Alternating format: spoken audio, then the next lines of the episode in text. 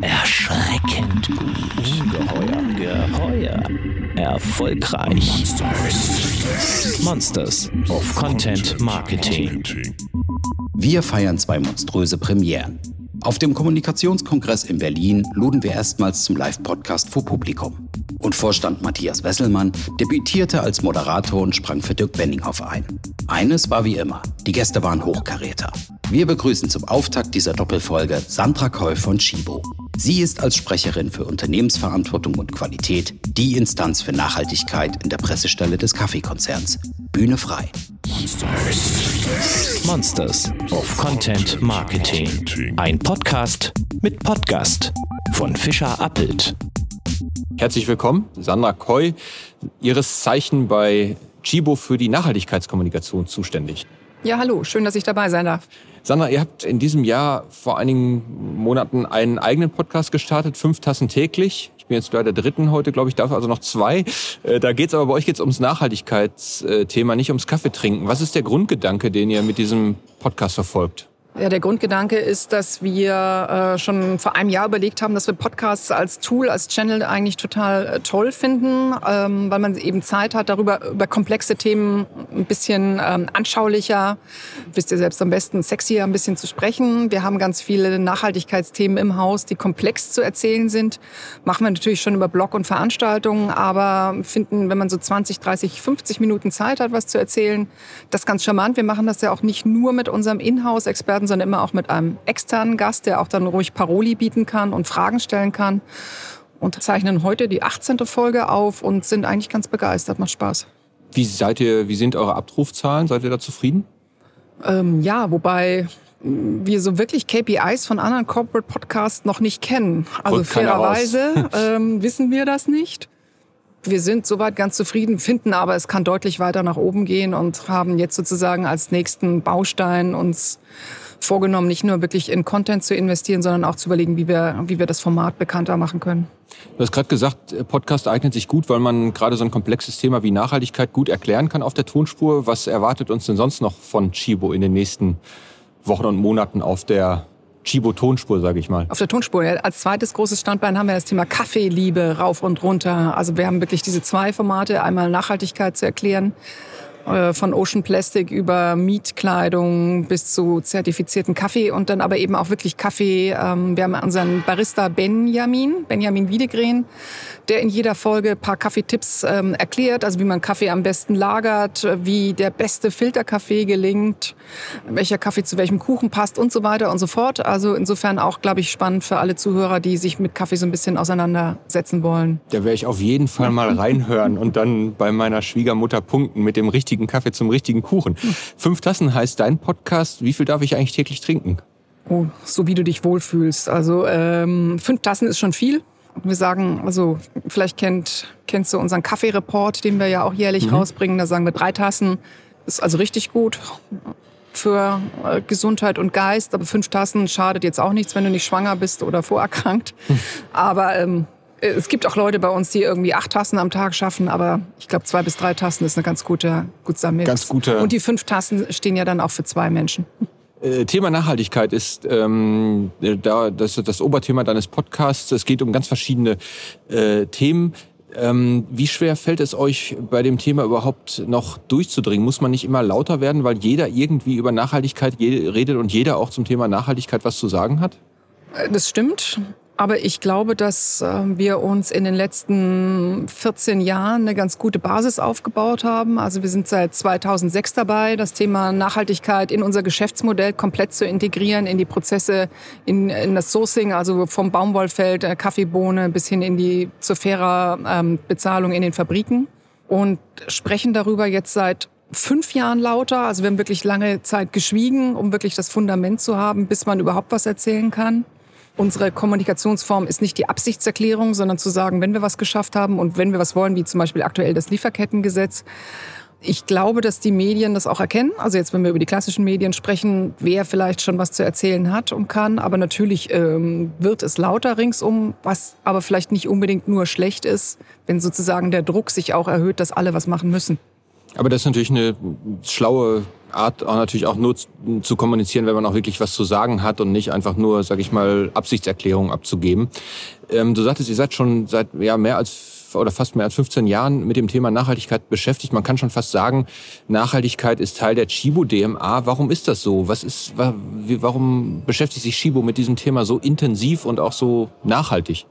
Ja, es war ein, ein, ziemlich schlimmes Erwachen 2006, als sich ähm, Vertreter der NGO Clean Clothes Campaign vor unserer Chibo-Filiale am Rathausmarkt festgekettet haben und gesagt haben, ihr beutet Näherinnen in Bangladesch aus, so geht's nicht weiter. Wir bleiben jetzt hier festgekettet, bis ihr was tut. Unser damaliger CEO äh, hat sich das sehr zu Herzen genommen, hat so gesagt, wieso, wir tun doch alles, wir haben Audits in den Fabriken, das, das klappt doch, ist dann aber mit anderen Kollegen zusammen nach Bangladesch gefahren, hat sich das angeguckt und hat dann gesagt, ich gründe jetzt ein Nachhaltigkeitsdepartment mit zehn Leuten. Das war 2006 noch relativ ungewöhnlich. Hat sich wirklich Experten ins Haus geholt. Inzwischen ist die Nachhaltigkeitsabteilung um das drei- bis vierfache gewachsen in den letzten 14 Jahren um überhaupt sich mal in den ersten Jahren anzugucken, was haben wir überhaupt für Prozesse für Lieferketten. Wir haben ja nicht nur Kaffee, wir haben ja wie gesagt auch Non-Food-Artikel, viele Textilien. Das muss man erstmal durchdringen und verstehen vom, ähm, von der Baumwolle vom Feld, wie die ähm, überhaupt angebaut wird, äh, genauso über die Kaffeepflanzen oder auch bei Textilien äh, Thema Recyclingquote, Verpackung. Also es sind ja unendlich viele Themen, die mit reinspielen und peu à peu wurde das dann eben damals aufgebaut, so dass wir ähm, es sich mehr und mehr, um zu deiner Frage zurückzukommen, in die DNA eigentlich reingefräst hat. Und wir sind ein Familienunternehmen und ähm, inzwischen übernimmt sozusagen auch die dritte Generation, die jetzt so um die 30 ist und haben es euch auch wirklich ähm, als Credo, als Familiencredo für das ganze Unternehmen aufgesetzt, dass wir Verantwortung tragen für Mensch und Umwelt, die unser Handeln ein Stück weit beeinflussen. Ist man da als Kaffeeanbieter noch mal in einer besonderen Verantwortung?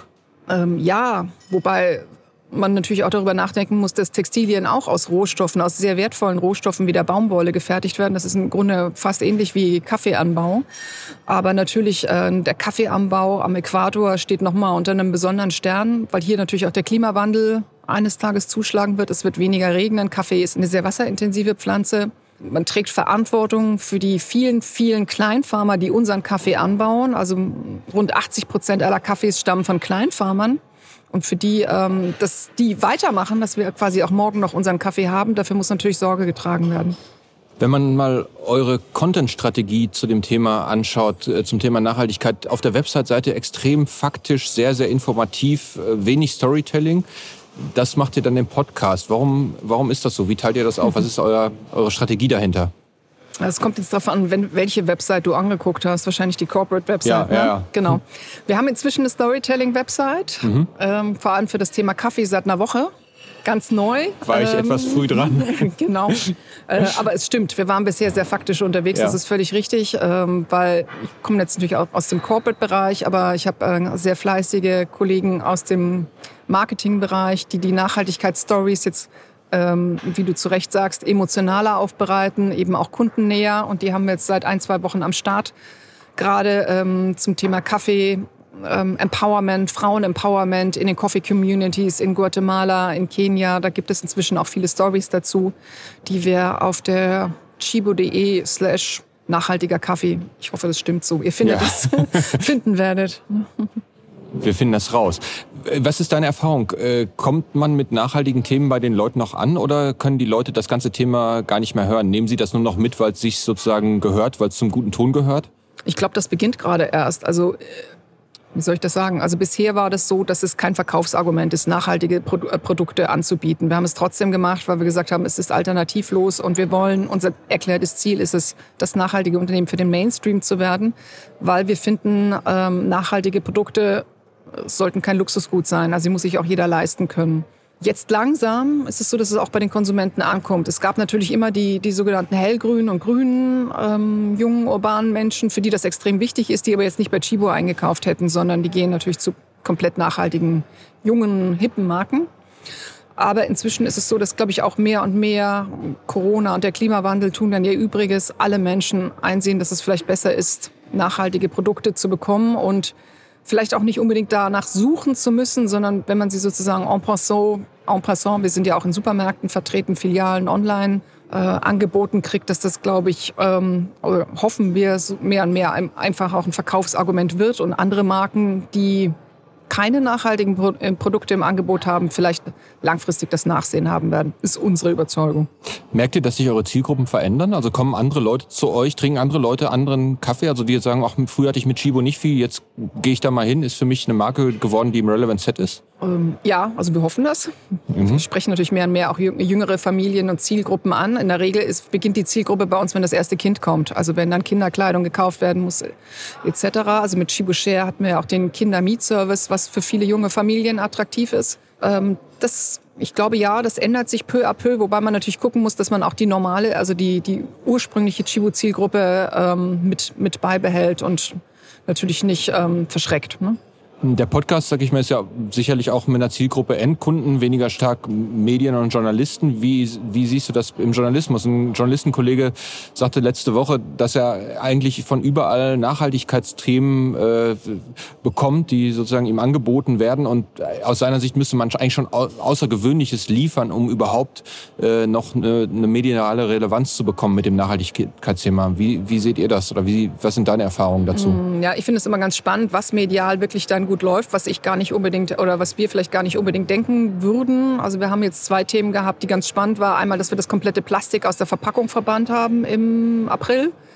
Davor hatten wir sehr viel Plastikverpackungen, die natürlich sehr viel zunichte gemacht haben. Wenn wir nachhaltige Produkte verkaufen, die komplett in Plastik eingepackt sind, ist das nicht cool. Das ist inzwischen dank einem eifrigen Kollegen, der sich wirklich ein ganz tolles ähm, Pappkonzept als Verpackung ausgedacht hat, ein minimales Konzept, äh, sehr gut gelungen. Das lief auch medial gut. Und das Spannendste ist jetzt vor paar Wochen, dass wir mit Otto und dem Avocado Store eine neue Mehrweglösung für den Versandhandel testen dass deine, dein Paket also nicht mehr in einer Plastiktüte kommt, wenn du Textilien bestellst, sondern in einer Mehrwegverpackung, die du einfach in den klein zusammenfalten kannst und in den Briefkasten schmeißen und zurückschicken. Und äh, in der Tat, wenn es so neue, innovative Konzepte sind, dann ist die mediale Aufmerksamkeit eigentlich auch noch recht groß. Und wir glauben, innovative Konzepte brauchen wir so oder so. Also nicht nur, um medial aufzufallen, sondern weil einfach um alle Leute mitzunehmen in den nachhaltigen Wandel. Aber es stimmt, was du sagst, wenn wir dann wieder sagen, äh, wir haben aber nächstes Jahr 100 Prozent Bio-Baumwolle in allen Produkten, das wird nicht mehr viele Leute interessieren, obwohl wir finden, das ist ein wahnsinnig gutes Ziel äh, bzw. Ergebnis. Ja, die, die äh, plastikfreie Verpackung funktioniert auf jeden Fall sehr gut. Ich habe letzte Woche, ich weiß gar nicht mehr was gekauft, aber das war extrem einfach auszupacken und wieder äh, zu entsorgen. Ähm, Nachhaltigkeit ist das eine Thema. Ihr macht ja auch einmal im Jahr den Kaffee-Report mit einer Menge Fakten zum Thema äh, Kaffee, auch mit einem sehr großen Medienecho. Mal die freche Frage, soll der Report die Leute vor lauter Nachhaltigkeitskommunikation noch daran erinnern, dass ihr eigentlich auch Kaffee macht? Mhm.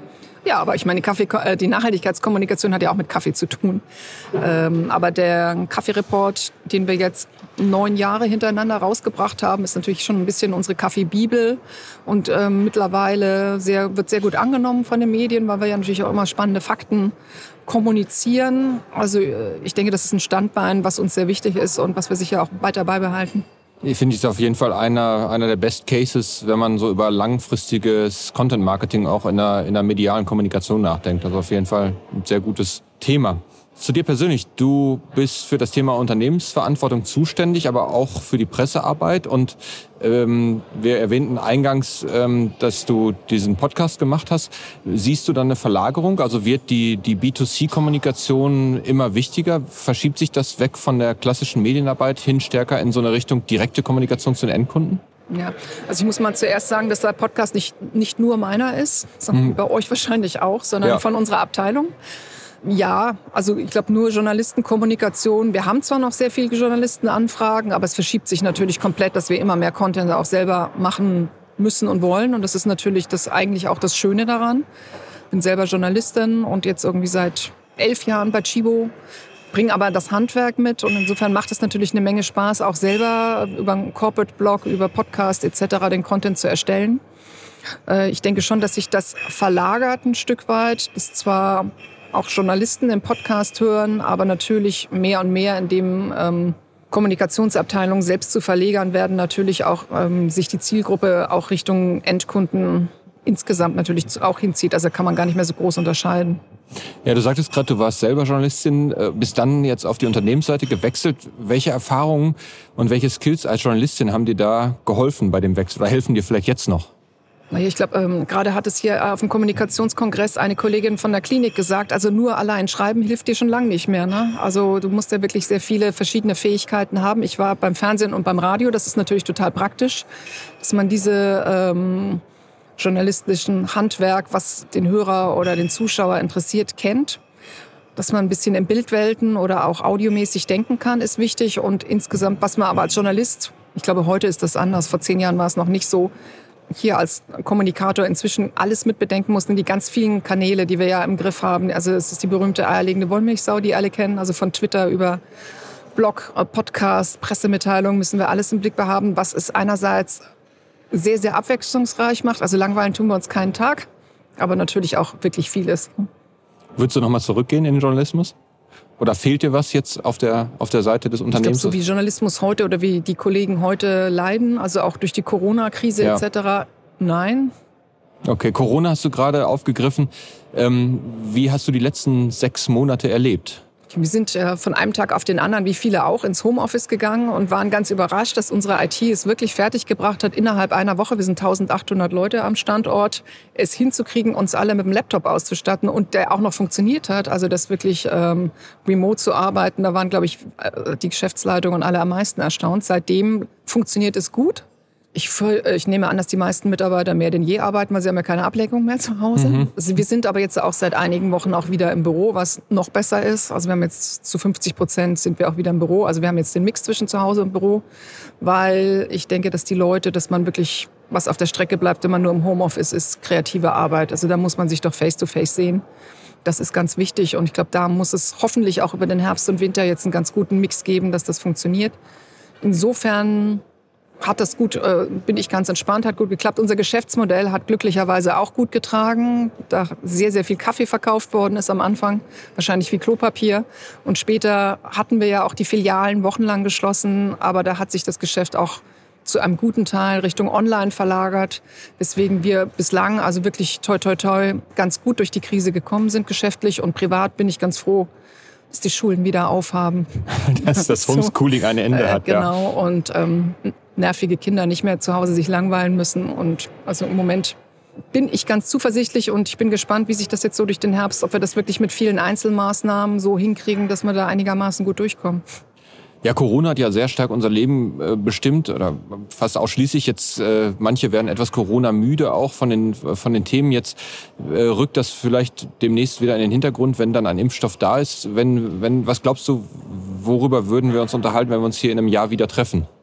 Das ist eine gute Frage. Also das äh, wird ja viel diskutiert, ob es die, die neue Normalität oder die alte Normalität überhaupt wiedergeben wird. Ich glaube das nicht. Also ich glaube, wenn man ähm, Richtung Kalifornien guckt und sieht ähm, die halbe Westküste abbrennen, äh, wenn das so bleiben sollte, wird das Thema Klimawandel uns extrem beschäftigen. Ich glaube, das wird alles relativ bewegt bleiben. Ja. Danke dir, Sandra. Vielen, vielen Dank. Sehr gerne. Erschreckend gut. Ungeheuer. Geheuer. Erfolgreich. Monsters. Monsters of Content Marketing.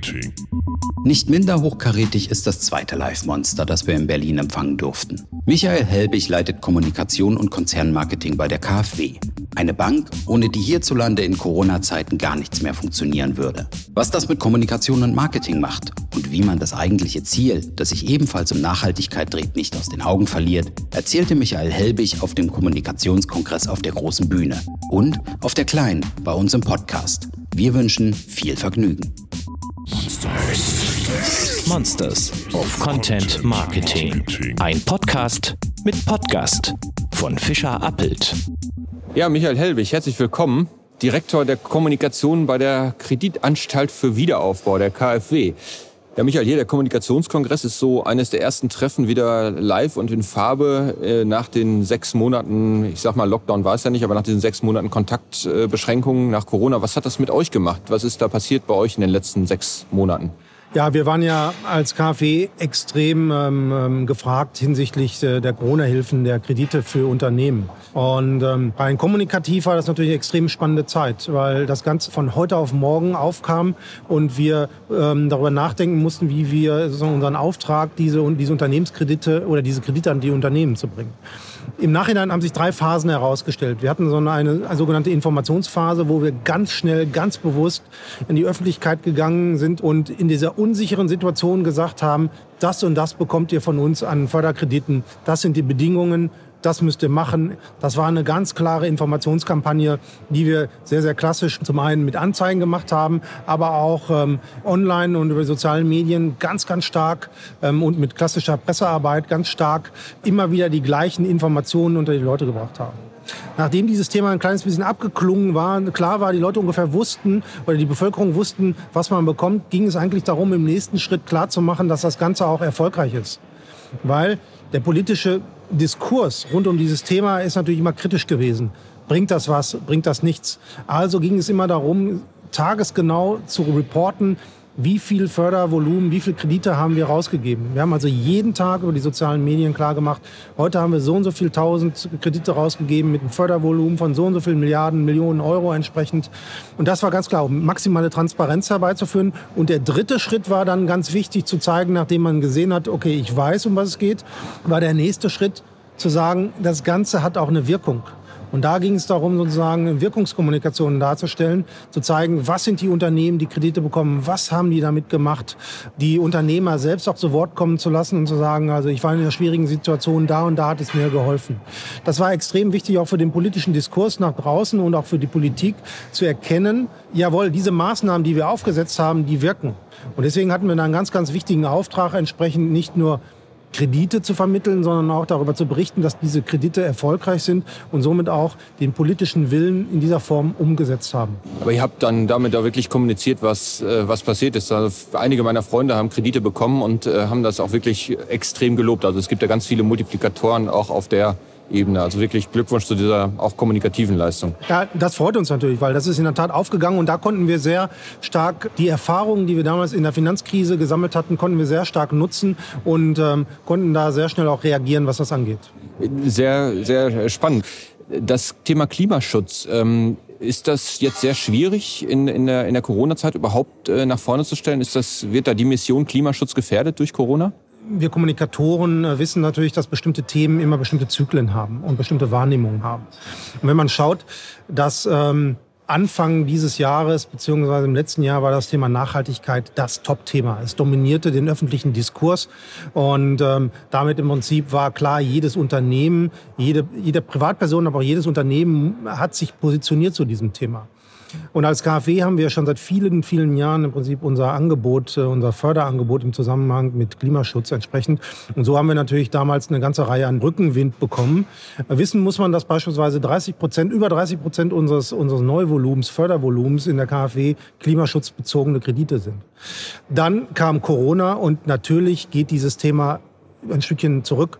Und alle schauen im Prinzip, wie kann man diese Corona-Problemstellung lösen. Das heißt, ja, Aktuell ist dieses Thema nicht mehr so ein Thema, was von alleine funktioniert. Aber ich gehe davon aus, dass spätestens im Nachgang, wenn wir so ein bisschen ähm, über die Corona-Krise hinausgeschaut haben, dann in eine wieder ein Stückchen mehr Zeit haben, in die Zukunft zu schauen, wird das Thema Nachhaltigkeit und Klimaschutz wieder ganz, ganz wichtig sein werden.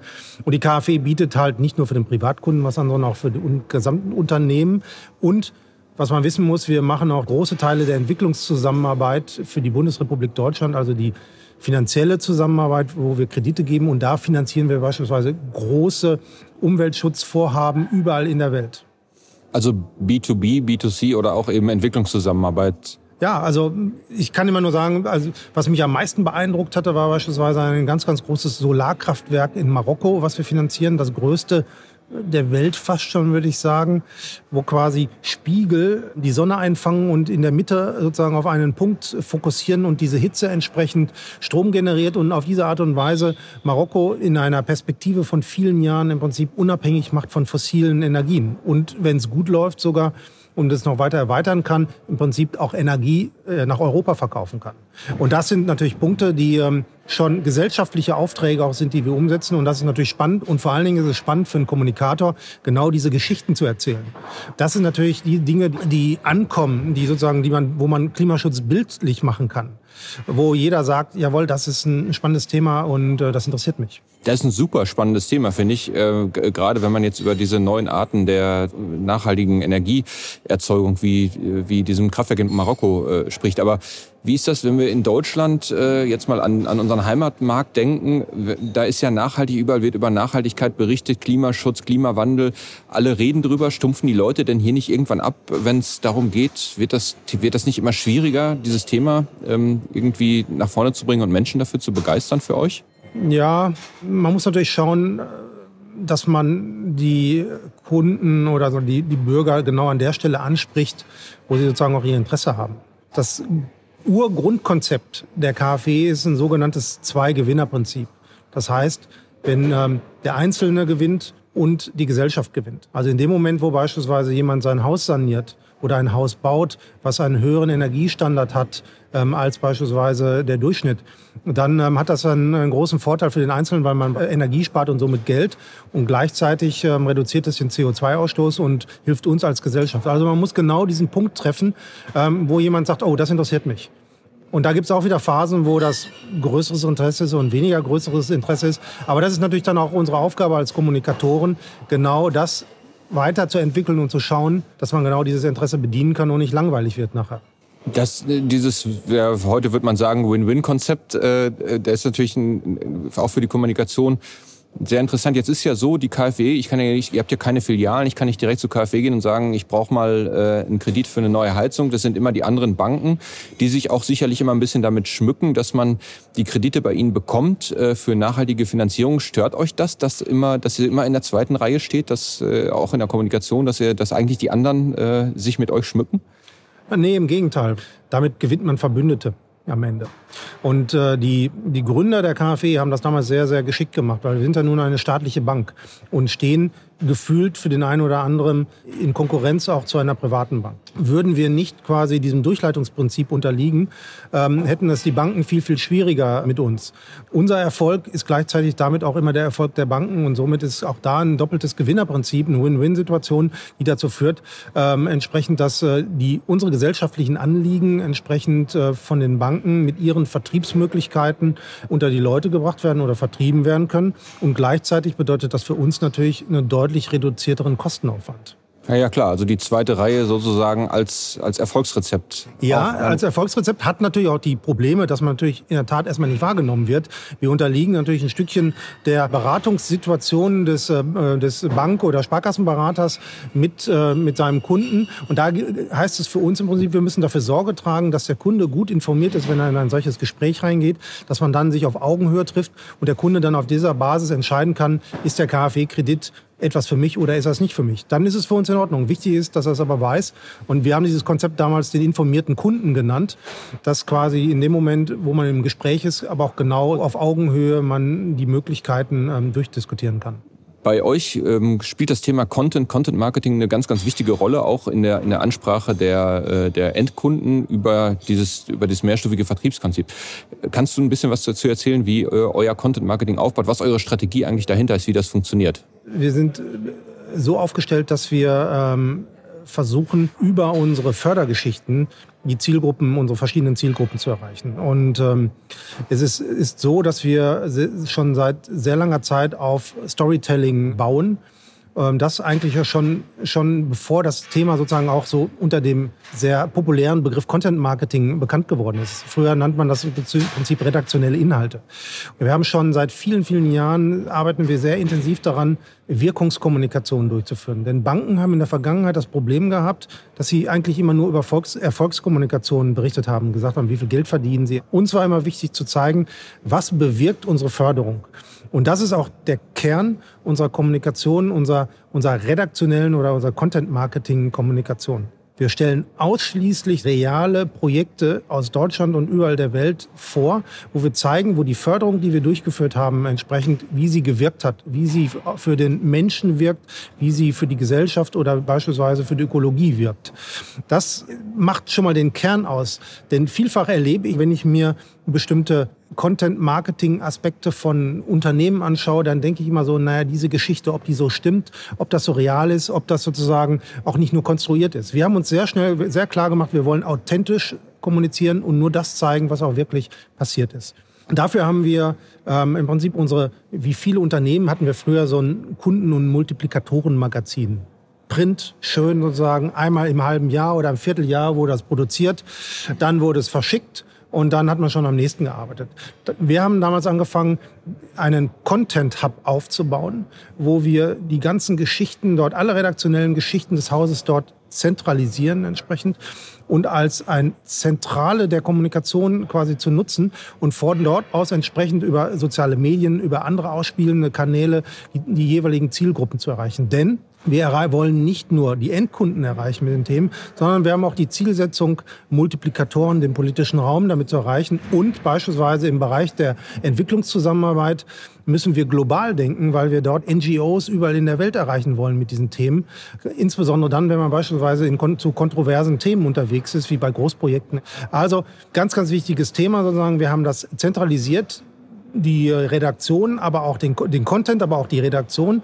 Und von dort aus spielen wir das in die jeweiligen Kanäle aus. Und ganz wichtig, wir bedienen auch Print, zwar deutlich reduzierter, aber wir haben dies als eine, ein Stückchen als ein Flagship genutzt, weil Print, wenn man das dann doch noch in der Hand hat, ist es ganz wichtig. Aber wir sehen gerade auch in unserer Konzeption, die wir ins Auge fassen, dass wir natürlich viel, viel stärker die Geschichten in den sozialen Medien erzählen müssen, weil da natürlich dann auch die Zielgruppen sind. Und so verändert sich sukzessive das ganz, ganz vorsichtig. Aber der Kern unserer Kommunikation ist immer oder sind immer unsere Projekte, die wir irgendwo durchführen.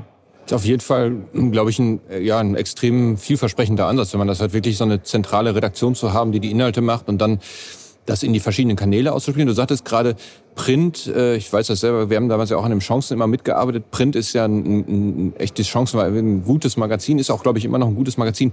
Ist das noch das, was die Zielgruppe will? Wie stark geht das zurück, Print? Ja, schwer zu sagen. Also meine Einschätzung ist, dass wenn man ein Printprodukt macht, dann muss man schauen, dass man ein wertiges macht und für seine Zielgruppe sehr auch relevantes. Irgendetwas zu produzieren macht keinen Sinn. Das gilt im Übrigen auch für sozialen Medien, aber da versendet es sich schneller. Bei Print ist es am Ende viel, viel teurer entsprechend. Und ähm, ich glaube, da hat man natürlich auch ein bisschen die Chance, Geschichten stärker zu schreiben, breiter zu darzustellen, größere Bildstrecken zu machen. Es hat den Nachteil, dass man beispielsweise keine Bewegtbildelemente hat, aber auch da gilt, die richtige Konzeption oder das Erfolgskonzept liegt in dem Mix und in der Verknüpfung der einzelnen Welten. Man kann nicht sagen, das eine ist gut, das andere ist schlecht, sondern am Ende ist das Gesamtbild macht es entsprechend. Und mal werde ich angesprochen über sozialen Medien, mal werde ich angesprochen über die, äh, über die Printelemente. Aber klar, das geht zurück. Aber dafür ist der Qualitätsanspruch steigt. Und das ist, sagen wir mal, ähm, eine schöne Herausforderung, wenn man gute Produkte ähm, herstellen kann auf der einen Seite äh, und ähm, aber gleichzeitig auch die Zielgruppen erreicht. Aber auf der anderen Seite muss man sich im Klaren darüber sein, dass, sagen wir mal, die Zukunft der Massenkommunikation liegt sehr stark in den sozialen Medien und das ist auch gut so. Habt ihr da so eine User Journey im Hintergrund, wenn ihr über eure Kunden und äh, darüber nachdenkt, wie die Leute erreicht? Also an welchen Touchpoints müssen die Leute greifen und mit welchen Themen sind das Sachen? Ja, also das, das gibt es insbesondere bei, bei den Endkunden sehr stark und ähm, wir sind gerade dabei, sozusagen das auch für den ganzen, für den, den sagen wir, politischen Raum auch stärker zu entwickeln, ähm, um klarer zu werden in dem Fall. Aber das ist natürlich auch ein Punkt, das entwickelt sich immer weiter und und äh, muss dabei äh, aufpassen, dass man am Ball bleibt. Das merkt man schon, dass man, wenn man mal ein Jahr äh, sich zurücklehnt, äh, dann erkennt, ähm, das äh, ist die falsche Strategie. Ihr seid ja auch bei Instagram ganz, äh, ganz umtriebig unterwegs mit verschiedenen Kanälen. Ähm, da wird auch mal, geht es auch mal um das beste Eis äh, von Frankfurt. Was ist denn die Zielgruppe auf den Instagram-Kanälen? Ist das Recruiting? Bei Instagram versuchen wir schon ein bisschen mehr bunte Geschichten zu erzählen, ein Stückchen. Diese Eisgeschichte ist insofern interessant, weil die Eisdiele, die wir dort vorgestellt haben, ist eine, ähm, eine Eisdiele, die von der KfW einen Kredit bekommen hat. Diese Eisdiele ist nicht nur irgendeine Eisdiele, sondern eine besonders nachhaltige, die besondere Produktion. Das Eis ist besonders biologisch entsprechend. Und ähm, da ist natürlich die etwas unterhaltsame, ähm, der unterhaltsame Ansatz, eine Eisdiele zu zeigen, ist der erste Schritt, um im nächsten Schritt zu zeigen, auch wir können euch sozusagen an dieser Stelle unterstützen als Gründer, als Unternehmen. Und es zeigt natürlich dann auf der anderen Seite auch unseren, sagen wir mal, den, den Ansatz, bestimmte nachhaltige Formate oder auch nachhaltige Lebensmittelproduktion zu unterstützen. Mhm. Also Man muss natürlich sehen, Instagram hat natürlich eine deutlich jüngere Gruppe, äh, Zielgruppe, als es beispielsweise LinkedIn hat oder als es äh, Twitter hat. Und da differenzieren wir schon. Bei Instagram versuchen wir deutlich mehr Geschichten zu erzählen, während wir bei, ähm, bei, bei anderen Kanälen wie Twitter beispielsweise auch mehr auf die Informationen gehen und entsprechend auch nur den, den snackable Content zu definieren, um gegebenenfalls dann äh, die Leute auf die, auf die Plattform zu holen. Man merkt auch, ähm, mal, wir haben gerade bei dem Thema Instagram das Thema bei uns intern in, in Hände gegeben von, äh, von Digital Natives, mhm. wenn ich das sagen darf, ähm, von Werkstudenten und Praktikanten, die sozusagen da auch ganz klar das Konzept entwickelt haben. Und am Anfang wundert man sich schon, ähm, wie sich das anders darstellt, aber wir erkennen auf einmal, wie auch erfolgreich das ist. Und äh, darauf muss man sich einlassen und das ist gut so. Ist TikTok ein Thema? Für ja, für mich sozusagen, ich habe schon die ganze Zeit darüber, also wir sind noch nicht, wir sind noch nicht ja. auf TikTok, aber am Ende ähm, ist das natürlich ein Thema. Für uns ist das aber auch natürlich, für die Unternehmen ist immer eine Frage der Kapazität. Ja? Wie, wie setzt man das entsprechend um? Aber klar, ein Unternehmen, die Inhalte folgen den Kanälen. Ja? Und dann ähm, irgendwann ist ein Kanal wieder weg und ein neuer kommt hinzu. Ja. Jetzt hoffen wir, dass Corona alsbald äh, Geschichte ist, vielleicht durch einen Impfstoff oder was auch immer passieren wird. Ähm, worüber sprechen wir in einem Jahr, wenn wir uns hier wieder treffen? Naja, wir haben jetzt Herbst äh, 2020. Im Herbst 2021 haben wir wahrscheinlich gerade die Bundestagswahl noch nicht ganz durch, aber sozusagen im Herbst äh, äh, ist gewählt worden. Dann werden wir uns natürlich über die Themen unterhalten, die eine neue Bundesregierung ähm, ähm setzt. Ich gehe mal davon aus, dass wir uns auch in dieser Zeit auch wieder stark mit dem Thema Nachhaltigkeit und Klimaschutz auseinandersetzen müssen und werden, weil dieses einfach ein Thema ist, was aktuell nur ein kleines bisschen zurückgenommen ist. Es kommt mit aller Wucht, mit aller mhm. Stärke wieder und die Diskussion über die Zukunft ja, unseres Planetens, unserer Wirtschaftsform, wie wir produzieren wollen, das ist ähm, etwas, was wir quasi in einem Jahr sicherlich diskutieren werden. Noch eine persönliche Frage zum, zum Ende hin. Ähm, Michael Hellwig ist in der, in der Branche eigentlich total bekannt, ein, ein profilierter Kopf, aber eigentlich selber sehr, sehr sehr, sehr still immer in der Kommunikation, taucht selten in Branchenmedien auf, ist äh, twittert sehr, sehr selten. Warum nicht? Ist das eher Haltung auch des Unternehmens oder ist das persönliche Haltung? Ja, es ist interessant. Es ist wahrscheinlich eher persönliche Haltung. Die, die ganze Kraft der Kommunikation ähm, meiner, meiner Tätigkeit stecke ich in erster Linie in das Unternehmen. Äh, und ähm, wenn ich mal kommuniziere, also mir ist das selber auch, bin schon mal darauf angesprochen worden. Und ähm, äh, vielleicht liegt es auch einfach daran, dass ähm, ich froh bin, wenn ich das sehe, was sozusagen umgesetzt ist. Und mein Drang ist jetzt erstmal nicht persönlich so stark in, in die Öffentlichkeit zu gehen. Aber das eine oder andere Mal mache ich das schon, aber in der Tat ist es eher seltener. Ähm, kann man wahrscheinlich auch noch dran arbeiten. Aber ist natürlich eine sehr, sehr, wenn man es vor dem Hintergrund des Pressesprechers sieht, natürlich eine sehr, sehr ähm, elegante Haltung, auch zu sagen, die Nachricht und das Unternehmen stehen vorne und ich bin der Sprecher und das ist meine Rolle. Ja, also es gilt, es gilt natürlich auch so. Man muss immer schauen, ähm, insbesondere wenn man in sozialen Medien kommuniziert als Pressesprecher, als Kommunikator, hat man immer nur ein Gesicht. Und ich finde, man kann, ähm, man kann das von einem Pressesprecher erwarten, dass er sozusagen das Berufliche und das Private äh, deutlich trennen muss. Und äh, die Schwierigkeit ist allerdings, dass die Öffentlichkeit das nicht tut. Mhm. Und äh, da muss man schon schauen, ähm, inwieweit man äh, privat und ähm, entsprechend äh, nach außen über sozialen Medien kommuniziert, weil es damit verwoben wird. Auf der anderen Seite, glaube ich, ähm, sage ich mal, haben wir bei uns in der Redaktion so ein tolles Kommunikationsteam, dass es nicht nötig ist, nicht als Person dann noch so stark auftreten muss. So ist das, glaube ich, in der, in der Branche. Es gibt da die bunten Hunde und die, die es ein bisschen ernster nehmen.